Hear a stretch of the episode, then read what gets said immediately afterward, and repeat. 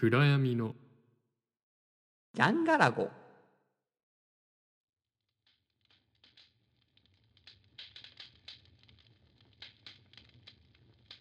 あのー、さうん。ちょっと今日は長めでうん。やってみましたけど、うん。どっちが好き？短いのと長いの。まあ俺サクッと言ってほしい派やな。すっごい今傷ついたわ。そう。うんすごい傷ついた。いやどっちがいいかって聞かれたからさ。俺の意見を述べただけないいや違う違う。なんか、あの今の言い方は あの長いうん。短い方が好きやなとか 長いのが好きじゃなとかじゃなくてなんかもうどうでもいいからまあ早く言ってくれみたいな。いや聞いてる人もそういうとこあると思うちょっと。そういう言い方やった前回前々回俺も聞いてたんやけどなんかあの差の後沈黙が長いとこうん。うもうあの差で、まあ、さっさと始めてくれって俺は思ってしまった。もっと傷ついた てかさあの差の後に沈黙がす、続くっていうのはさいやだからそうやねああ切り出さないってことな俺が。そうそうそう。うんっつうやん。うん。うんっつった後にさうん。えーとか。ああ あなるほどーうね、ん。あそれはじゃあ勉強になるわ。うん。まあまあ。わかりました。はいはい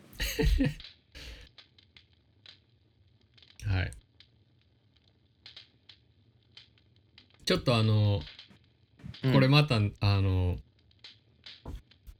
ちょっとねみあの聞いてる人たち見れないのが残念なんやけど毎回このうんうん。録音するたびに倉さんの,、うん。あの容姿が変わっていくのがすごい楽しみなんやけど、まはいはいはいはい。あの今日ね今日すごい真っ赤っかだけどどうした？もうなんか、ねあののぼせて温泉に入った後なのかうん。あのトマト祭りに参加した後なのかわからないくらい真っ赤っかになってるんやけどどうしちゃった？いやこれはね久しぶりなんやけど、うん。まあちょっと最初に言ってしまうとうん。あの海に行ってきたんですよ。おおで、波乗りをしたんですね。ん？何乗り？波乗り。あー調子乗ってんな。いやいやもうそれ文脈的にもうそうなるやん。逆に何？俺海でさバーベキューしてきたって言った方がなんか変やろ。俺の場合。なんかこの前みたいに草刈り頑張ったとかやったらおーかっこいいなって思ったけど。いやいや まあいいや。まあそうなんですよ、うん。それで行ったんですよ。うんでこれはまあちょっとあの今週のサステナビッチャでも触れていきたいかなって思ううん。ことで、うん。まあ予告という形ではい。海に行って波乗りしたら顔赤くなったと、はい。そこから考えるサステナビッチャをそこからどうやってつなげていくんだろうまた届けたいと思います。気になる。気になるね、気になっちゃうでしょ、うん。じゃあラジオの紹介をお願いします ここで降ってくる。眠らない夜は眠らなくていい。暗闇の中国境をまたいだ2人の若者が焚き火を囲みながら時事ネタアートサイエンス社会問題など興味関心のあるさまざまなポッドキャスト。あ間違えた。初めて間違えた、えートピックを探求するノンフィクショナルリアルセンシティブ現代ポッドキャストです。はい、はい。っていうことでね。はい初ミスやな。うん。ちょっとな意表疲れた。まあ振るタイミングがやっぱりな高度なタイミングやったからな、うん。準備してなかったっていうか。危ない危ない。はい。ということで,、まあということでね、うん。あのーこのラジオでまあ毎度おなじみのうん。今週のサステナビッチャということではい。紹介していきたいと思います、はいえーちょっと説明がかぶっていきますけども、はい。えーサステナビッチャとは、えーサステナビリティを美しくそして優雅に追求する実践者のこと。このコーナーでは生き物や人物ムーブメントなど持続可能な社会に向けたさまざまなアイデアを皆様にお届けします。ということで僕の方は言えましたね。はい。僕の方は、まあ自分でタイミング作って自分で言ったから そうなるよねいやでもラジオの紹介は準備しとくやろ序盤で言うんやから。いや今回さ今回俺テーマののトピック。ことで頭いっぱい。俺そうテーマすごいこう熱が入ってたから。そっちの準備ばっかりしてて。テーマのことで頭いっぱいな、うん。まあということでねあのサステナビッチャーっていうことで、うん。あの話していきたいと思うんですけど、はい。まあちょっと今回のテーマを先に言っちゃいましょうかね。はい今回のテーマはですね、はい。あの海の生き物うん？ということでうん？ね、うん？うん？海の生き物ですね、はい。まあ、いっぱいいるね。いろいろいるいるよね。まあ昆布とかがな。昆布。昆布？昆布やろ、うん。多分。ニッチなとこ行くねそういうとこ海の生き物ってね。好きだね。そういう。昆布。うん。昆布とかヤドカリとかイさソギンチャクとかね。あー、うん。いいねチャックねチャック。チャックね。まあということで 海の生き物をちょっと考えていきたいんですけど、うん。まあそれにまつわるサステナビッチャ。はい。海の生き物と僕の顔が赤い理由っていうことでねあもうさっさと言ってくれって感じなんだけどね 僕の方は。長い。もうさ長い。トピックを言いたくて仕方ないやろ。まだな10分も経ってないから始まって。もうまだ。もう20分くらい経ってたかと思ってた本当あのーまあ波乗りに行ったんですよ。はい。であの、まあ、今までも乗ってたりしたんですけど はい。あのー今日はねちょっとうん。あのいつもとは違うスタイルで入ったんよ。うん。スタイル。うん。スタイルっていうかまああの波乗り始めて2年ぐらいになるかうん。多分、3年？わからん2年か、うん。であのこんなに顔が赤くなったのは初めてなんやけど、うん。今日はね、うん。ちょっと私あのーまあ職仕事を変えてです。変えて、うん。あのお金ちょっとうん。ほんの少しだけ余裕ができたんですよ。はい。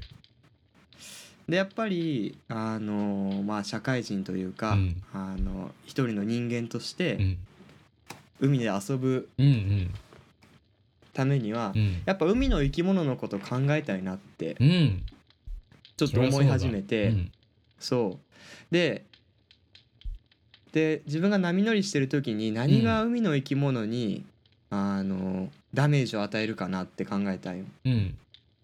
で自分はゴミ捨てるわけでもないし、うん。なんならゴミす拾って帰る時もあるぐらいやから、うん。浜辺のな。うん。で、まあ、おしっこ海でするんですけど、うんまあ、おしっこは全然平気やなと。うん。あ俺日焼け止めちょっと、うん。これ海の生き物にとってはかなりうん。なんかおえって感じのものなのかもしれないと思って。うん。日焼け止めをねうん。オーガニックのやつに変えたんですよ。やるじゃオーガニック日焼け止めに変えたんよ、んはいもうね、あのでもこオーガニック日焼け止めうんとなんやろなどれぐらいやろな25ミリリットルぐらいかな。うん。25ミリうん。どれぐらいかな。まあちっちゃ25ミリい小瓶くらいかな。小瓶ぐらいの、うん。あのやつで、うん。その自然由来のやつうで、ん。だいたい2000円ぐらいしたまあ1000 1700とかやったっけな、うんうん。それぐらいして。う、ん。であの何こう自然由来やから、あの言ってしまえば海に流れてもうん。もともとあるべきところに帰るっていうなるほどね。ものでうん。おっしゃ俺これであの海の生きも生き物と共うにんこの海でたっぷり遊ぼうって思って、うん。それ縫って入ったら、うん。案の定な、うん。ばバッツバツに赤くなったな。うん。まだそれがね あの、うん。まあ簡単なサステナビッチャということで、うん。あのお届けしてるんですけど、うん。あのオーガニックの日焼け止めっていう、えそれが今回のサステナビッチャー。今回のサステナビッチャですね。うん。でこれはあのなんつうのかな。やっぱオーガニックのものを使おうとかっていう風うにん。みんなに言うわけではなくうて、ん。自分は使ってみたらうん。やっぱ今までのやつよりもうん。自分へのダメージは大きいなっていうそれさ報告みたいな感じです。それさ高かったからさ、倉さんのことやし、ちょっとケチって使ったみたいなとこないの、うーんとねちょっとある。ちょっとあるのとあとな、これはちょっと あのもううん、早めにオチを言ってしまうけどえもう言っちゃうの？もういいの、うん。い、やまあじゃああともうちょっとじゃあ引っ張ろうか。いやけケチってはないよ、うんうん。ケチってはない、うん。ケチってはない結構白くなるまでたっぷり塗った、うん。で2回ぐらい塗った。1回今日2セッション2セッションしたから、うん。朝入って、うん。朝しそうやな。8時前7時ぐらいから入っうて、ん。10時ぐらいまでうん。やってで11時過ぎぐらいから3時ぐらいまで入ってたんやけど、うん。朝の時点でなちょっと太陽が傾いてたから、うんガンガン顔に当たってるなと思ったんやけど、うん。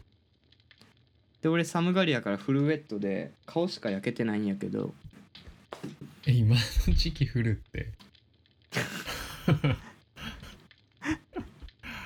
何？う んいや珍しいなと思って。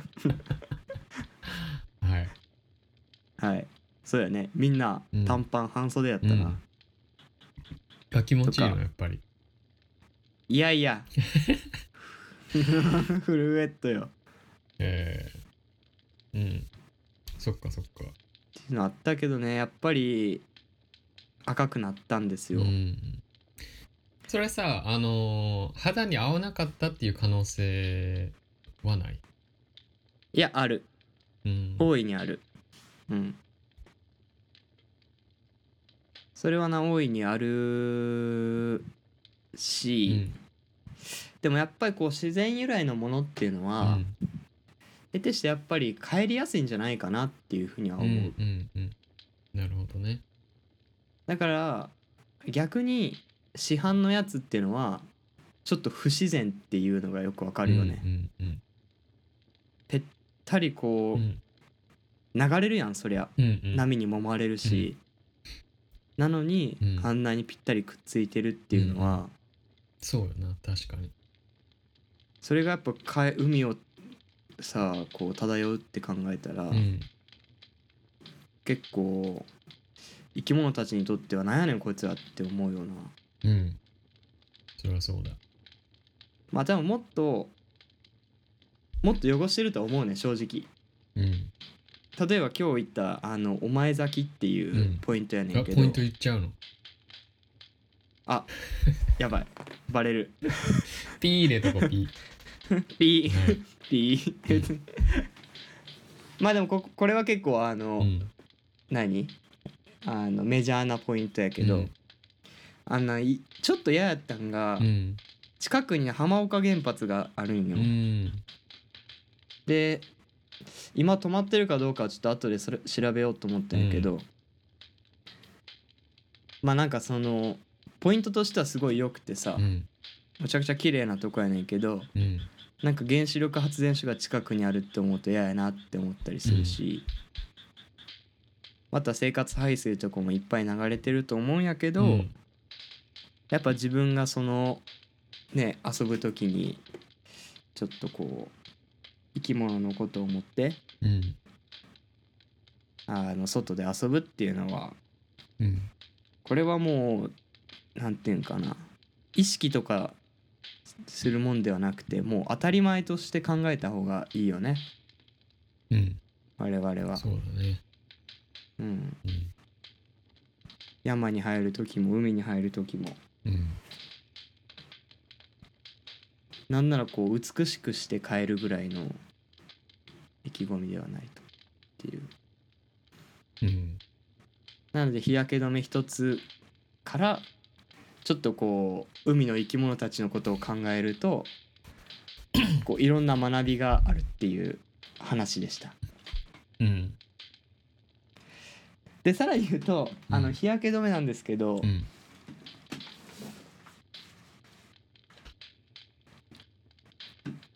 このねあの森で日焼け止めってやつを買ったんですよ。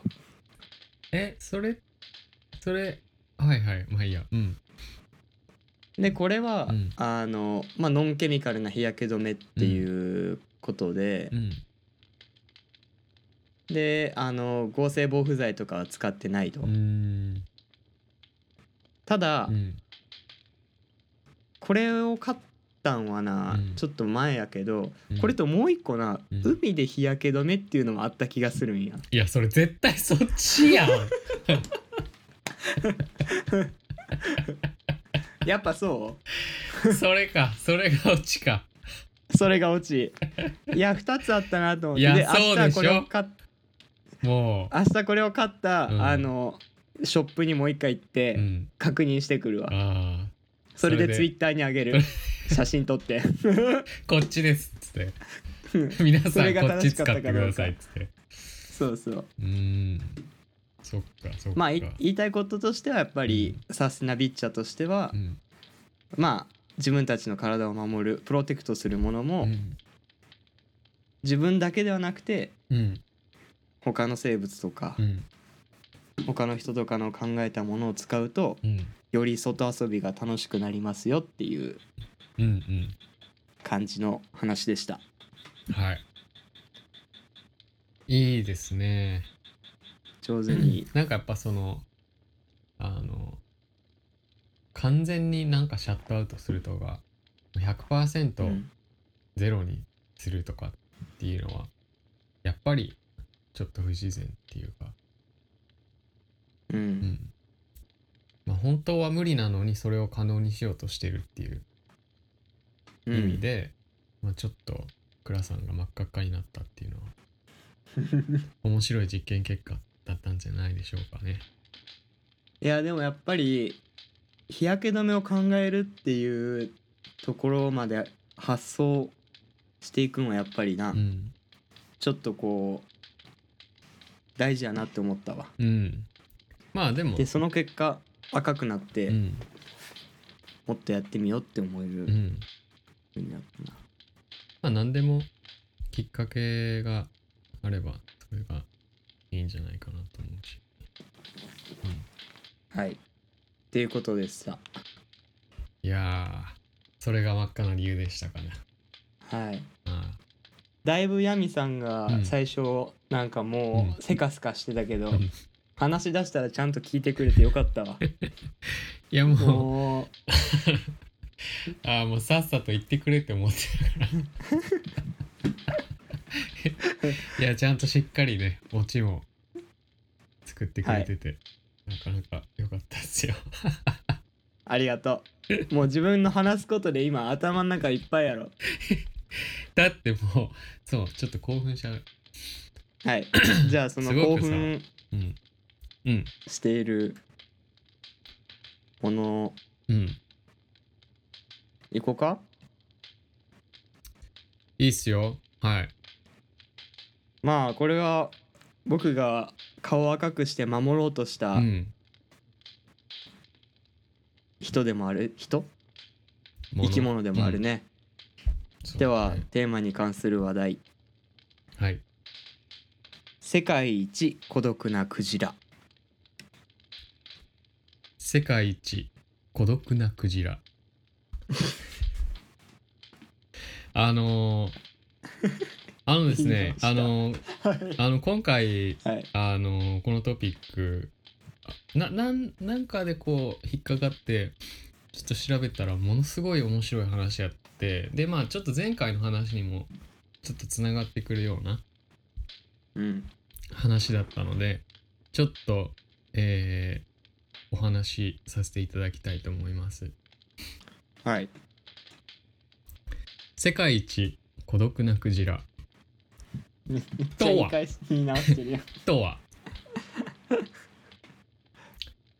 1989年にウッズホール海洋研究所によって初めて観測された種目判別不明のクジラです、えー1990年91年にも、えー続けて聴取されました。しかし、うん。なぜ世界一孤独なクジラと呼ばれるようになったのかその理由はその独特な鳴き声いや歌声にありました。お前時回の ちょっとはい。つながってくるね。つながるっしょ。うん、ね。時代は遡り。えそれで？それで？ちょっとそれ？ちょっとちょっと話させてよ。ごめんごめん。落ち着いて、はい。はいはい、はい。時は遡り、時代は冷戦の終わりを目の前にした1989年、タイタニック号の沈没船探索でも名を挙げたアメリカの海洋学研究所、ウッズホール海洋研究所が北太平洋の冷たい海で謎の音声信号を聴取します。うん。時代背景もあり、様々な疑問が浮上。うん。人工的に発せられた音なのか、はてまた、あ、あれ？は、はたまた、はた、はたまた、うん。自然発生動物つまりクジラによるものなのか。うん。翌年1990年と91年にも続けて発見され冷戦が終わる92年にはソーサス SOSUS と書いてソーサス。サウサウンド、えーサベサベリアンスシステム。が海洋研究のために利用が可能となりウッズホール研究所はこれらとハイドロフォン、えー高機能水中水中中超音機うん。を活用しこの信号の解明を始めます。うん。えーその音はクジラが歌う歌のパターンのそれとそっくりなのに,、えーなのにもかかわらずこれまで発見された種別の鳴き声とは決定的なズレがあったのです。当時発見されていたクジラヒゲクジラの一般的な音域あの歌の周波数の音域ね。うんうん。は、えー 15Hz から 25Hz 白ナガスクジラは 10Hz から 39Hz ナガスクジラは 20Hz しかし当時聴取されたのは 52Hz、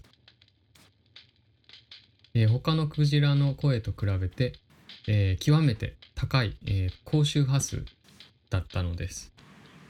うーんえーしかも同じ周波数が同時に録音することがなかったため、えー 52Hz で歌う個体は唯一無二だったことが研究の結果で明らかになりました、うん。えーとつまりこのクジラは他のどの個体とも意思疎通を取ることができない歌を大海原を一人歌い続けていたのです。孤独や3000キロ先の仲間ともコミュニケーションを取ることが可能な動物クジラ。オスのクジラうん。は求愛のためユニークなメロディーを組み合わせることで二度と同じ歌同じ曲を歌うことはないとされています。それなのにどうしてこの個体は 52Hz で歌い続けたのでしょう？謎は深まります。ここの研究を主に指揮したのはウッズホール海洋研究所のウィリアム・ A・ アトキンスと、えーマリーマリー・アン・デハートマネット。ウィリアム・ A・ アトキンス氏は、えーこのクジラの発見当時38歳、えーえー若78っ歳で亡くなるまでの40年間を海洋哺乳類の温門の研究に注ぎました。ちなみに1981年には、えー東京大学において鯨類学の博士号を取得しています。うーん。えほえアトキンス？アトキンス。えー、ちなみに東大に来たってことか。そうそうちなみにあの日本語で論文書いたらしい。え？アトキンアトキンス。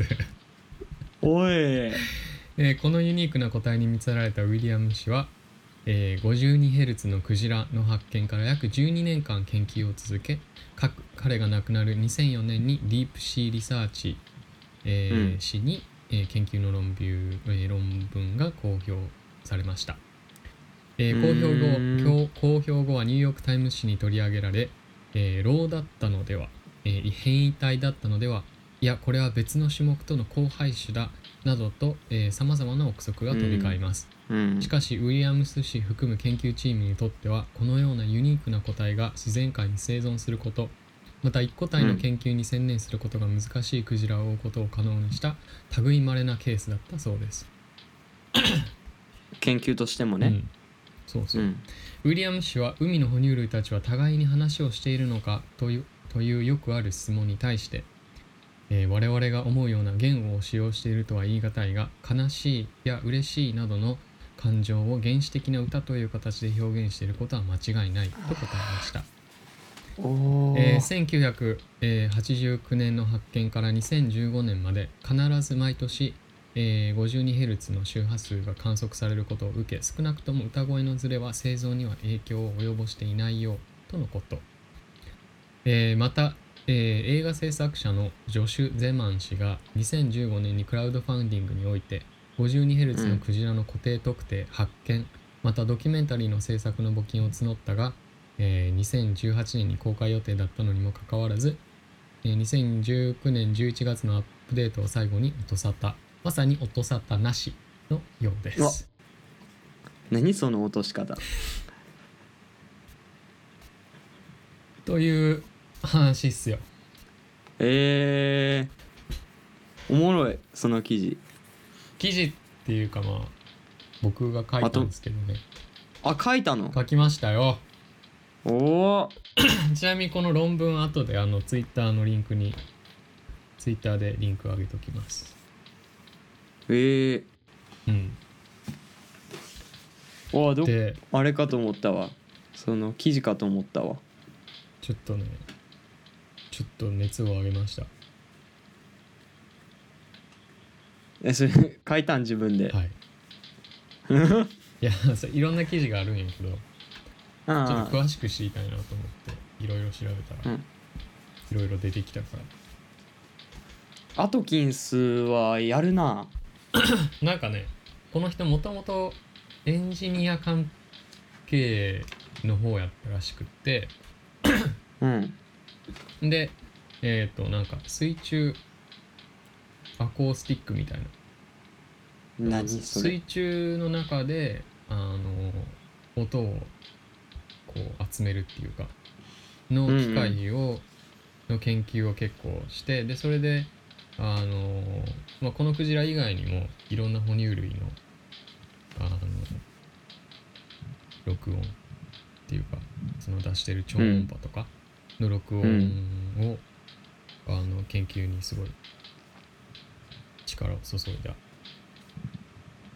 し2万2万2万2万録音ぐらいしてたらしい、えー、哺乳類のうん、声を。190、えー、190くらいの論文とかそういうオフィシャルな指標を発表したりとかしてて。まあ結構その水中のなんかそういう哺乳類とかの超音波研究では結構先駆けを言ってた人らしい。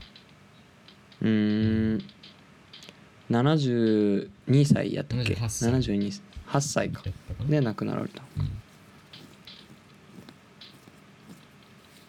でもやっぱクジラの研究っていうかうん。海洋生物の哺乳類まあクジラって言った時に日本に来るっていうのが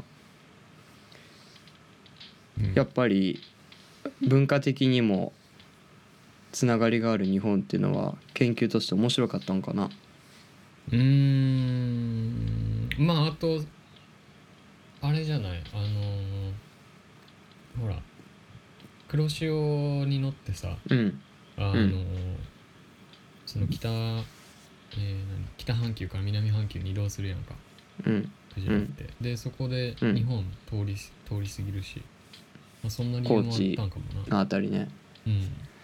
高知の日本酒で水芸ってあ聞いたことある。あれうまいよ。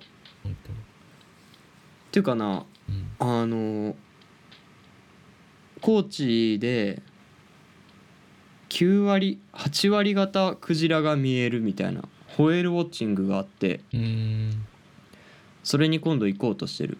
一人で？仕事で。いい仕事してんな。し 仕事で。いい仕事してんな でもそれも黒潮まうん。でやっぱ行って、うん。あのー見るっていう。だから大体5時間ぐらいって言ってたな、うーん。そう。そうそう。やっぱ日本の海ってすごいあの生態系豊かや、うん。豊かやと思う。うん。もうだって海入ったらいろんな生き物いるやんか。いる。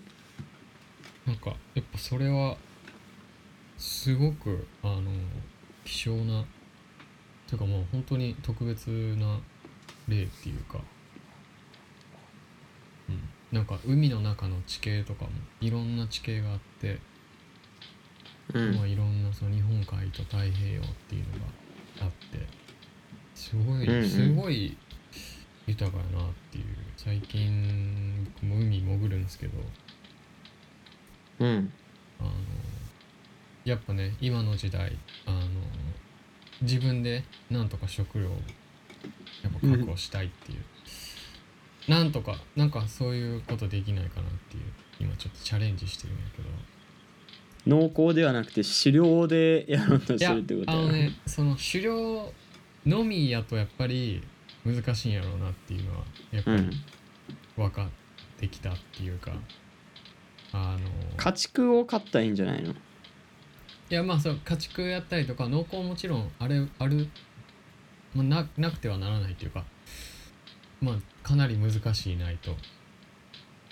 だからうん。そのやっぱり全部狩猟採集ではなくってやっぱそのバランスみたいなのがうまく取れてできたらいいよなーって考えてて。うん。でまあ最近海にね潜ってなんか物が食べれるもの取れないかなと思ってやってるんやけどなかなかねあのなんていうかその生物の種類っていうのがあんまり多くないんですよ。えー、そっちの海、うん、その特に魚類とかの。え貝殻は？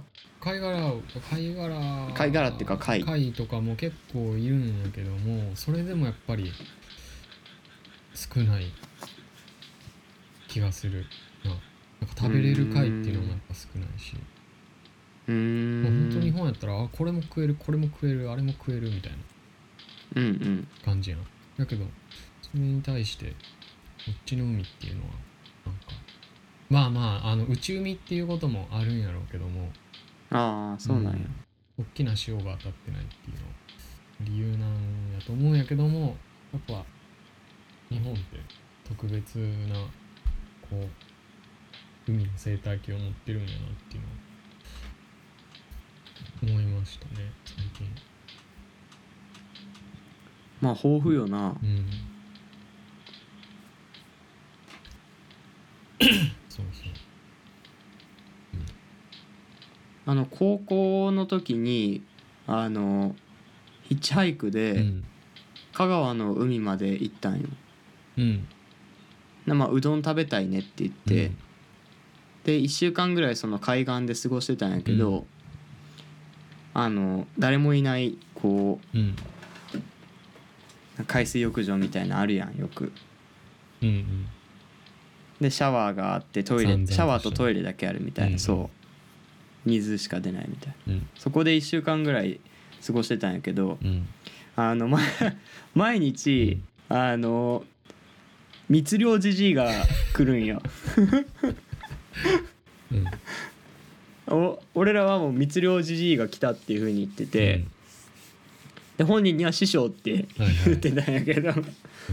そういうのおっさんはうん。もうな、ちょっと1時間ん。海に入っただけうで、ん。もうあの何なんかこの網網の袋、うんうん。これぐらいのなんか両手ひどれどれぐらいでいったらいいかな、まあ、バケツ1個ぐらいの、うんあの貝とか、うん。あのなんかタニシみたいなちっちゃいやつとか、うんうん。サザエとか、うん。全部取ってくるわ。瀬戸内海の海。でうん。それをなんか食えっつってもらってうん「あざっす」ってえ言って食べさせてもらったんやけどうん。あのだから毎日行ってもうん。それぐらい取れてるから、うん。いやまあ密漁の具合で言ったら相当 相当ブラックリスト相当ブラックリストややと思うけど、うんでもやっぱりそのスキルはやっぱ高かったな。うん。いやだってさ自分たちの周りにあるもん何食えるかわからんくなったら本当にだって本当になんかもういろんな遠いところからやってくるもんとかこううん。その食べ物のバリエーションも減ってくるしうん。だからどうなるんやろうってちょっと思ったりそもそもやっぱり日本食っていうのもやっぱバラエティ豊かやもんな、うん、彩りがあって、うんまあ季節の食べ物があるっていうのは。季節旬があるっていう、うん。旬ってあるのそっち。ほとんどない。本当に？スーパーにはないなほとんど。なんかマーケットとかやったらあるけど。だからもう年中ほぼ同じもんがいつもスーパーにある。まあどこでもそうか。いやでもまだ我々の国民性として旬っていうのはあるんじゃそう大根とかさ。うん。今あんま食べへんやん。まあ食べ、まあ、大根の人とかで食べたりするけどうん。冬は食ったらうまいわみたいなさ、うんうん。今だったらきゅうりとトマトうまいわみたいな、やっないんよそれが。ぱそれがあるっていう時点で豊富よな。豊かよな、うん。まあやし日本の国土って70%ぐらい森で覆われてるやん。うんまあその半分以上はひどい森やけどな。いやまあそれにしてもさその、うん。こそうやね。うまだかみ濃厚されてない森があるっていうのは、やっぱりうん。でかいよなって。うん。確かに。濃厚できんからな、うん。山間地で。うん。もう頑張って棚田やもんうん、まあそのそしてね今回のテーマ「海の生き物」うん。たちもやっぱその森の恵みがないとそうや栄養がやっねぱりねしっかり海に入ってこなかったりとか。まあそれが型になったね。りとかするわけでやっぱりどこをとっても全部つながってるし、うん。うん、で特にあのーこのクジラの研究でその最近えっとねあのドキュメンタリー撮ろうとしてた人たちまあ結局今どうなってるかわからないんやけどその人たちがこのうん。このクジラってあのまだ見つけられてない発見されてない。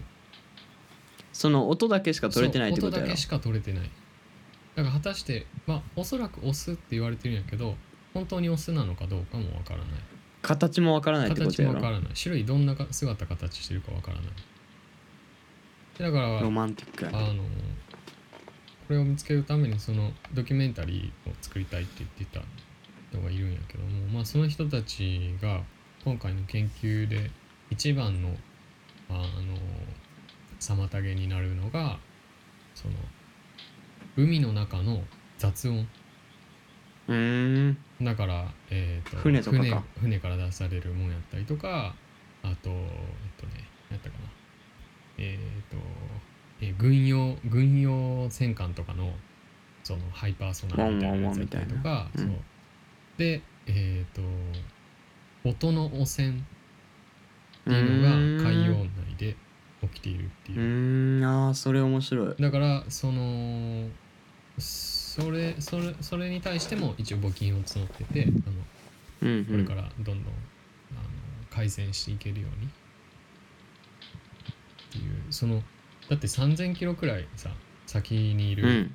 あの個体とコミュニケーション取れるから、まあ、ものすごいそのセンシティブうん。な、まあ、聴覚っていうか感覚を持った動物やと思うんやけど、そうやね。まあ、この前その魚取りで潜ったポイントがあ魚取りで潜ったポイントが立教の下やったんやな、まあ、めっちゃくちゃでかい橋のそのはなんていうかなあの橋の橋の柱の下みたいな、はいはい。でそこ汚いところ？汚くないよ。あそう。汚くない。ごめんごめん。汚くごめんごめんあの潮がこうしっかり流れてるようなうん。そこで。でそこを潜ったんやけどまあ海の中めちゃくちゃうるさいわけ。へえだから橋の上車がどんずっと走ってるからその振動がまずあめっちゃあ聞こえる。ゴンゴンみたいなね。そう。めちゃめちゃ聞こえる水の中で、でえっ、と次に電車が走ってるよねうわ。その橋電車が走った時にもう本当に水中内が揺れる。もうバズズズズズみたいな、だから俺最初こう潜って入ってた時もう何が起こったかもう超びっくりしてあーでこううわーって、まあで電車がブーンって行ってて電車乗ってる人も多分びっくりしてると思うからないやいや見えない見えないあいつ何やっとんだあいつ何やっとんだあ見えない見えないあそういうことでもほんまこうあの船の音とか。船の音もそうやし、その車の音もそうやし電車の音もそうやし。あ海の中すっごいうるさくってこんなになっててなんか海にいる動物たち影響ないんかなって。だから人間でもこんなに分かるのに、うん。海の動物たちは影響ないんかなって、うん、でまあ影響があるみたいでね。そのクジラとか特にその超音波とかで。いやあるやろな。今日もやっぱ船の音うるさかったもん。波乗ってる時、あやっぱり。ま、目の前船通るだけ遠いけどさ、うん。聞こえたし。あとなんか俺森にいる時結構感じてたんやけどうん。飛行機の音が結構うるさいよね。ああそうやなてかそれそれなんかさあのコロナのあのロックダウンの時期でちょっと話題になった話よな、えそうなん？そうあの国境間移動ができなくなってさ、飛行機どん全部ほとんどキャンセルされてるかだから飛行機雲のない空がうん。すごい珍しい地域とかあったりとかだからよく上飛んでる地域とかもあるからさ、うん。それがない地域とかもあったらしくって。うんそう面白いよなと思って。あとあのし四国でさ、うん。あの風力発電を作ろうとしてたのっはいはいてはい。いたよね、あれもやっぱりこう音とかが問題視されてたね。うん、あそうなんや。うん電磁波もあるけどてか工事で森を切り開くっていうのもあるけど、うん。その風力発電が出す、うん。その電子音とか、うん。あのグオングオンっていうん音がやっぱりその森の生き物たちに大きな影響を与えるっていう。うん。でまあしかもその電力で風力発電を設置しようとしてるのが東京の会社でうんなんでやねんみたいなうん。反対運動やったな、なるほどね。それはもう詳しくわからないから、聞いてみたかったんやけどな。これ一回。うん。オリオリオリックスやったっけな？どこやったっけ？忘れたけど、うん。まだ反対してると思うわ。うん。そうやな。なんかこっちも風力発電すごい多いけどどうなんやろな。なんかやっぱ景観とかを結構気にしてあの、うん。反対してる人たちはいるみたいやけど。まあ。いやまあ原子 原子力よりかはまあいいとは思うけど、うん。いいいいっていうふうには言えないけどうん。自然エネルギーとは言えないかもな。いや言えるけど。いやまあやっぱエエネルギー使うってのは相当やっぱだこう害を及ぼすよね。うん太陽光パネルやってさうん。森切ら切り開いて太陽光パネル設置してたりするやん。うん。しかも作る時の材料水素やったっけ？うん。でそのタンクが怖いみたいな言われてたりさ、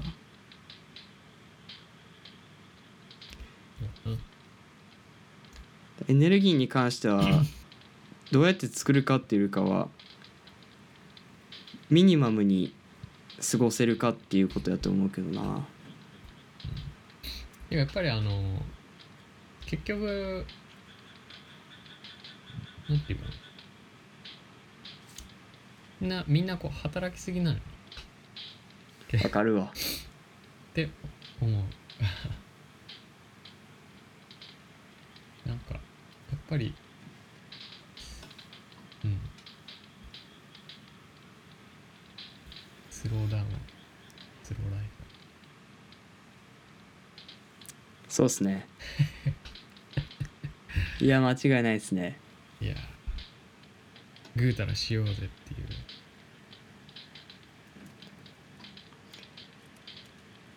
海の生き物。うん。海の生き物がじゃあ好きな食べ物とかある？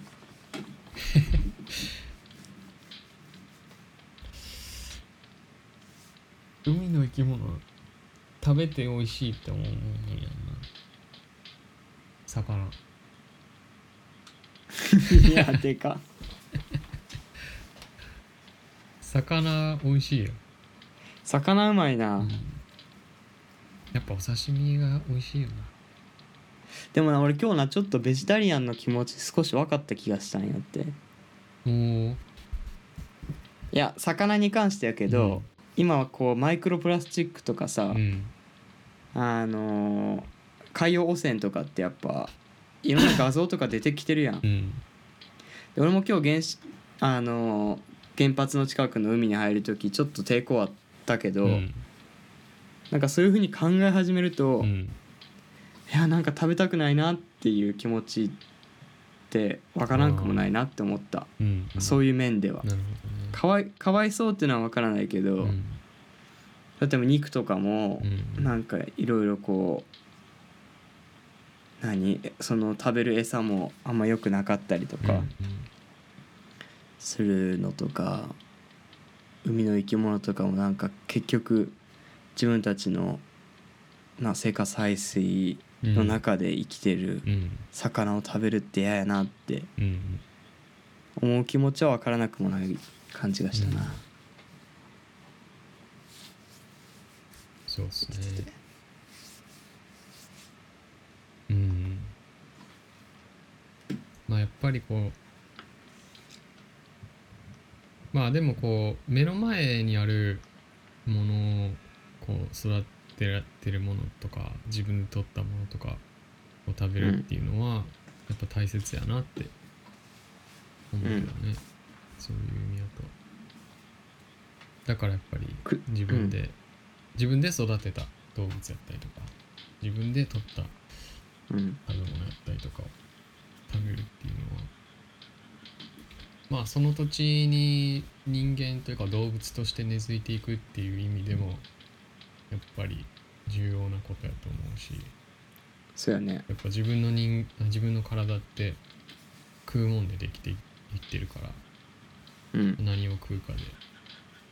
うん。ね出して3,000キロ先の野菜を食って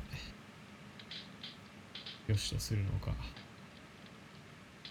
うん。2キロ先の魚を食ってよしとするのかわかんないけど。確かに。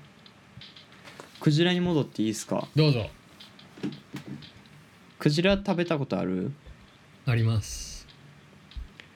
あのまあまあ美味しいわけやん、うん、うん、そのヤミさんはその、まあ、孤独なクジラ、まあ、その神秘的なっていうかさ、うん。ちょっとやっぱロマンのあるクジラの話を今日聞かせてくれたけど、うん。あの捕鯨についてうん。どう思われるかっていうのをちょっと聞きたいなって思ったんですよね。捕鯨どう思うか僕が。うん、やっぱさそっちそうそっちって言ねちょっとこれにはこれは僕やっぱ昔から結構直面してた問題でやっぱり日本って捕鯨してるから、文化やね。で、うん。過去住んでた国から、ね、なんとかシェパードとかいうのが日本にわざわざやってきてあ日本ではなかったか。いや ってきてさあのう、うん。こう言ってたやんか。うん。でこれってあのまあ文化のグローバル化によって起こった摩擦なんやろうなっていううん。一つは。っていうのは、うん。その価値観の違う2つの文化があってでまあうん。一つでは、えっ、とその捕鯨、えークジラを捕まえて、えー食するっていうのが文化の中にあって、で、まあ、もちろんその手段がどうこうっていうことはあったりとかするかもしれないんやけど、まあ、その動物を食すっていう文化はうん昔からあったわけで、で、うん。そこにそうじゃない、えーまた違った価値観を持った文化が接したことで、えーその差があって、あのあ起こった、まあ、問題だったんかなって思うんだけど、まあその中でもえーっとその国なんとかシェパードがやったやってきた国やってきた国の中でも 原住民の人たちがいてその人たちウミガメ食べるんよ、うん。ウミガメ、うん。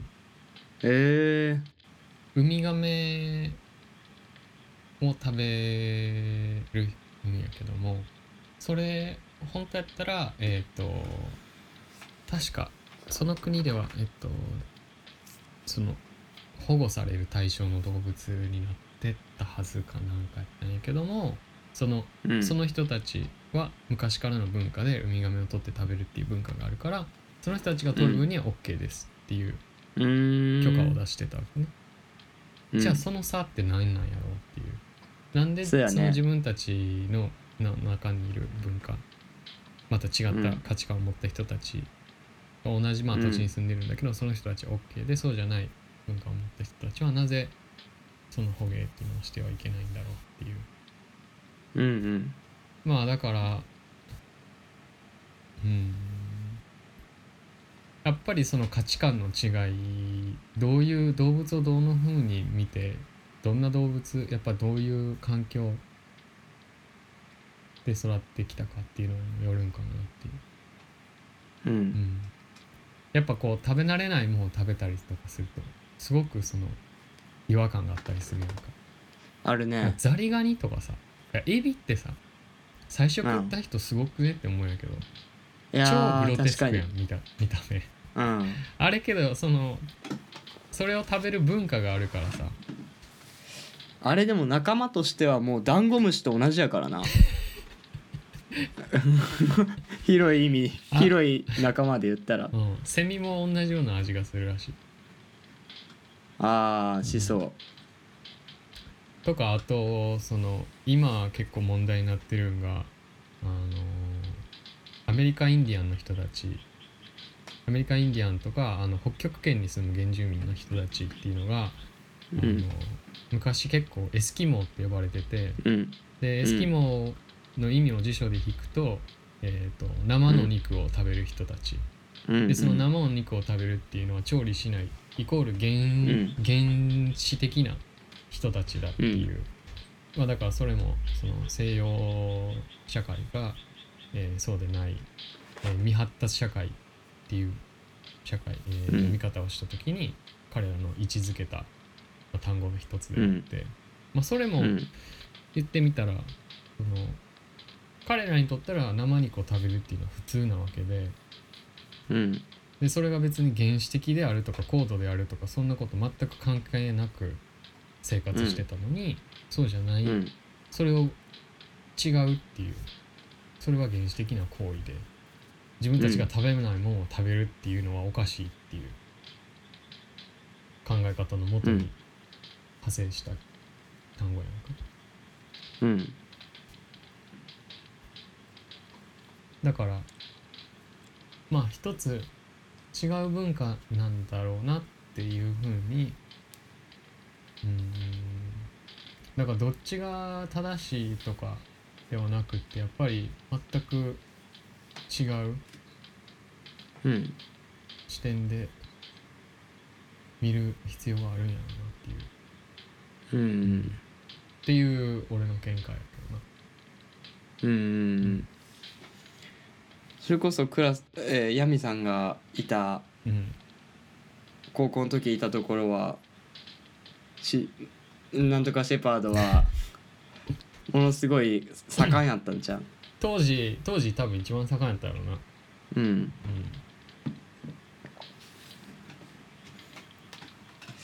そうだね。捕鯨ね。うん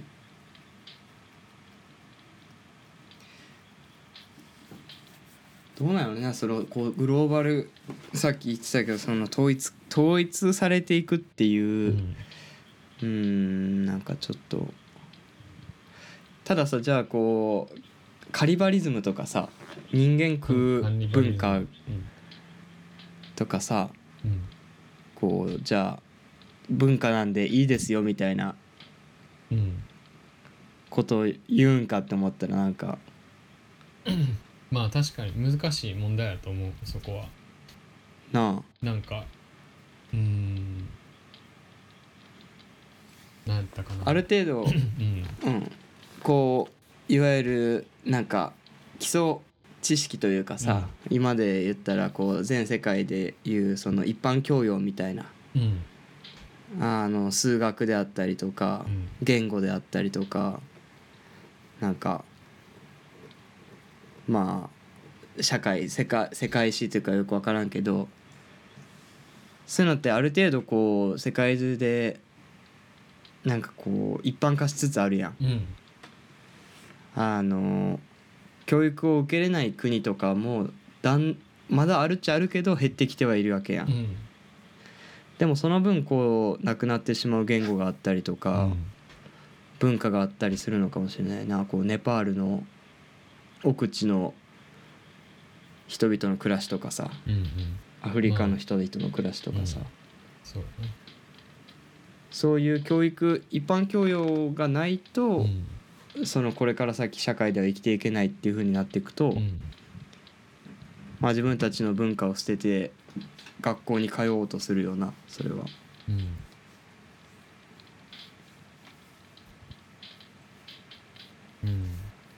まあその一般教養っていうのがまああってもいいと思うんやけどやっぱその地域の特有性やったりとか、うん。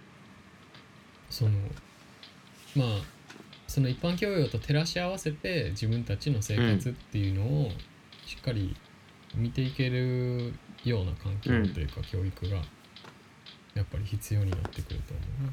うん、世界ではこういうふうなメジャーで、えー物事が起きています。で物事が動いています。でも自分たちのとこではこうででそれには理由がちゃんとあってっていうのがやっぱうんうりん。分かるようにできるのが多分一番いいやろうなって思うけどねうん。まあその文化の摩擦ってそのあの捕鯨だけの話じゃなくてうんいろいろあってうん。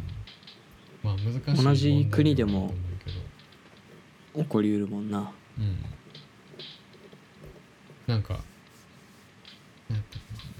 アフリカでさあの女性器の切除っていうの。え？えーっとねあの、えー女性器どこの国やったか忘れたんやけどえーっとえーっと日本語では俺よくわかんないからあのさなんとかとリスっていう部分あるやん。アホやな。まあまあ女性器が？まあでも女性器でもななんて言ったんかな。そこのあのうんまあ切断するってこと？部分を切断するっていうのがあのそのアフリカのどっかのあの文化ではあるんよね、うーん。でそれが確か最近違法にななったんよ。に制定されたんよ。ん。でそれはそのあの性差別問題的な面で女性と男性の平等権っていう意味で、うん。まあずっと話し合われてた部分なんだけどなんかなんか俺の中ではまあまあ今のその現代で考えたらもうとんでもないことなんやけどうん。でおそらくそれが違法になってあの助かる人々やったりとかそのうん。救われる人々っていうのたくさんいると思うんやけどなんか俺の中でこうちょっと腑に落ちない。そう腑に落ちない。うーんっていう部分があったっていうか、まあ、それあんまりちゃんと言語化できてないんやけどなんか。うーんっていうね。感じはあったあったよな。なんか。だからまあそれなんていう捕鯨の問題と同じやん。なんかいいうん。一時だけあどうななんか裁判あったよな。確かそれでなんか決まったよ、うんなんかどれだけ何やったっけ？経済水域内だったら OK みたいな話になったか何やったかと思うんやけど。うん。まあそれでもこうなんかうーんっていう部分はある人はあったんじゃないかなって。思ったり。あるやろなそりゃ。完全とは言えないやろうな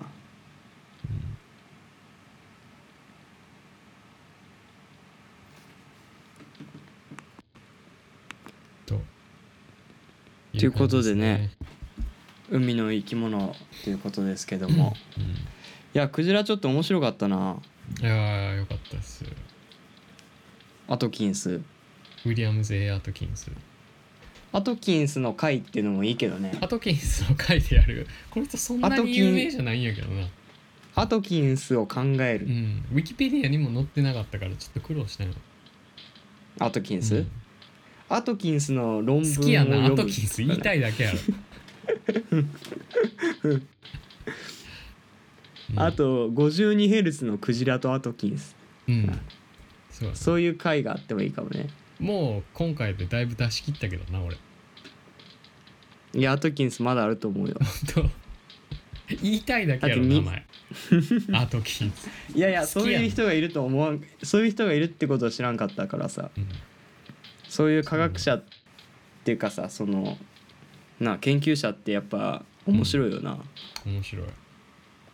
研究者調べるっていうのは面白いね。こんな面白い研究者いるよみたいな。ああそうね。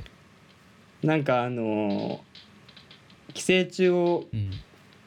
体の中に買うやつとかさ。うんうん。あそれちょっとコーナー作ってもいいかも。いいな。うん。今回の研究者って言って。うん。プロフェッサーてかだから論文論文とかさうん。でもいいけど。あいるいる。年金のこ年金研究してる人とか。そう例えばあのい たしいるな。てかもうそれは熊楠やろ。もう熊楠。いや以さ外にもいるからさ。まあいっぱいいるな、うん。とかあのこうクリップを発明した研究者とかさ。うん。俺な今日おあの運転してが思ったよね。あの明日自転車もらうんやけどさ、うん。自転車考えたやつ天天才やなと思って。てか車輪の仕組み？あ車輪考えた人もうだいぶ前の話やなそれ。いやでもさだって車輪って自然界にどこにもないよ。うん。いやだからめちゃくちゃ前やろそれって確か。相当前よそう。だから車輪を思いついたやつって一人じゃない天才じゃない？まあそうそうだから車輪がなんで生まれたのかって気になったよ。うん。だってこうふ普通さ足でこうやっては走ったりとかさ、うん。あのするやん。うん。なんかそういうこうそのプロフェッサーをちょっと知ってみたいな。うん。せやな今日の出会いはやっぱクジラとアトキンスに出会えたってことは嬉しかったな。よかったっす。よかったっす。よかったっす。いやなかなか面白い話やったなと思ってちょっと夢中になって調べてたらうん。ちょっと録音する時間に遅れてしまったけど。通りでそわそわしてたわけやな。そわそわしてましたね、終始そわそわしてたもんな、うん。もうだいぶ俺あの燃え尽きたから。なんならもう今あんま聞いてないやろ。もういいやみたいな感じになってるやろ。後半。俺結構振ってるからね話題。なんか。捕鯨とかどう思うとかさ。うん。いやだちょっと待って。それやめようやそういうさ 攻め合うの。だいやそんなんさ海の中のだ海の中の生き物さ生き物を言ってないからな、海の中の生き物のこと考えたって話しかしてないから言っておくけど俺ちゃんとクジラっていう生き物考えてきたけどさ。いや俺昆布昆布昆布。えじゃあ昆布なんか調べてきたん？昆布で話せる？あのー、昆布話せるんやけど、まあ今回はねこれくらいにしときましょうか。あの鉄トモのさネタでさ昆布って海の中で揺れてるのに出汁が出ないのなんでだろうっていう一説あるやん俺ほんとそうやなって思ったわ。あれ昔。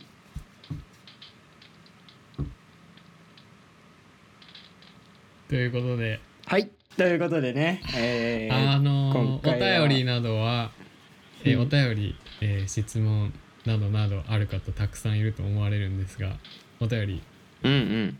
何ですか？謎が多いからね。DJAN、えー、GALAGO at gmail.com ジャンガラゴドットいや間違えた。ジャンガラゴ at gmail.com まで、えーはい。お便りいただけたらよろしいかと思います、ツイッターもやってますね。Twitter もやってます、えー TikTok もやってまやっすてません。えーあのターゲットこのラジオの聴聴者層は女子高生です。はい。それは間違いないです、JK 向けです。JK 向けのラジオなんでね。はい。はい。なのやで、Twitter などなどね、また、あのーはい。リンクも載せておくので、あと、前回話した、あの、梅雨の音楽、クラさんがおすすめする梅雨の音楽、うん俺ちょっとピックアップしたよ本当あとアイスランドの音楽も上げておくので、よかったらもう日本の曲で絞ったんでね、うんまあこっち梅雨分けたけどねもう開けたんかい。じゃあ来年の、来年に向けてやな。はい。うんということではい。また次回うん。なんか予告編ないの？あるよ何？どうぞどうぞ。言ってください、番宣。えだから来週コーナー増えるからね。もう決定したんやそれ。